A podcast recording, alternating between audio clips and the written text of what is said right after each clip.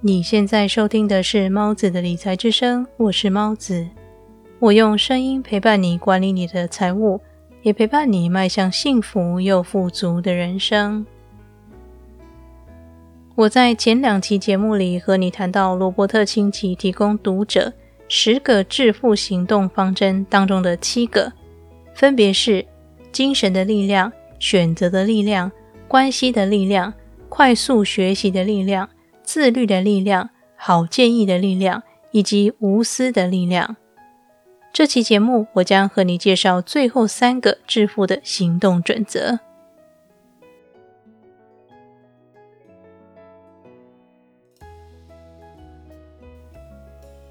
九、专注的力量。罗伯特清崎在这段里说了非常重要的一段话。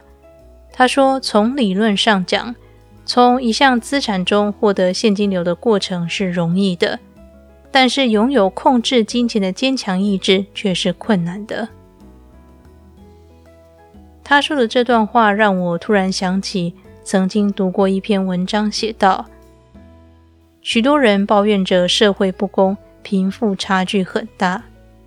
如果有一天突然来一个转机，把全世界所有的财富都洗牌。平均分配给这世界上的每一个人，你猜结果会如何呢？因为大家的起点都一样，刚开始看不出任何差异。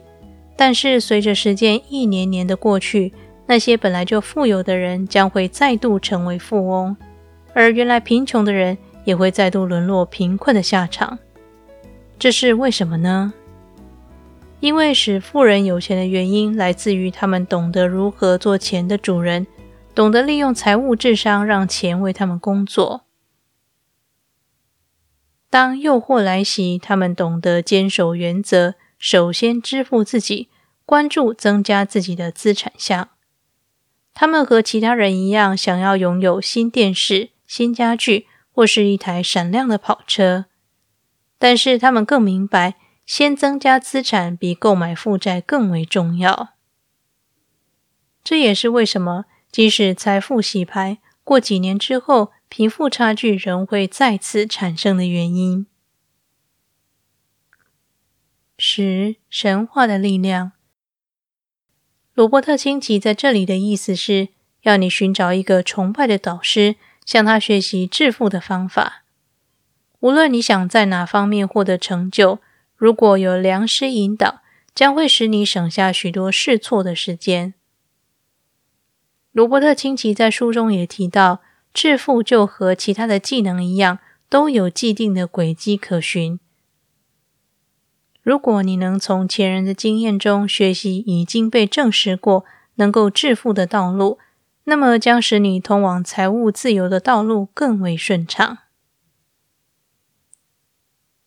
十一给予的力量，先予后取是这一段文字的精髓。我们常听到有人这么说：“等我有钱了，就会捐一大笔钱给慈善机构。”通常会这么说的人，即使哪天真的成为富人，也不会将钱捐给需要帮助的对象。已故的石油大王约翰 ·D· 洛克菲勒先生。在早期收入还不多的时候，就已经会固定捐款给教会或是流浪的乞丐。他在发迹致富之后，更是努力的做慈善。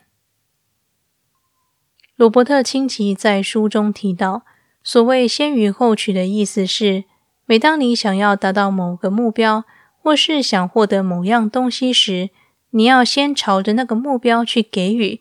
便会获得相应甚至是更多的回报。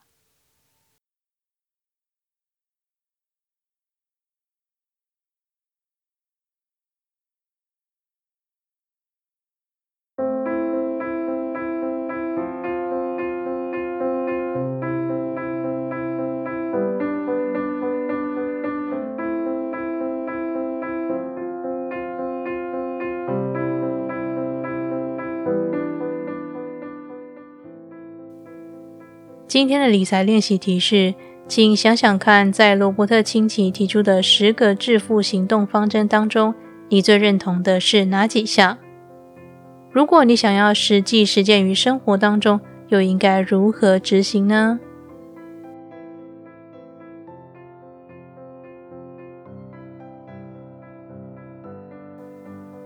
今天为你分享的是来自《富爸爸穷爸爸》这本书系列分享节目第九集。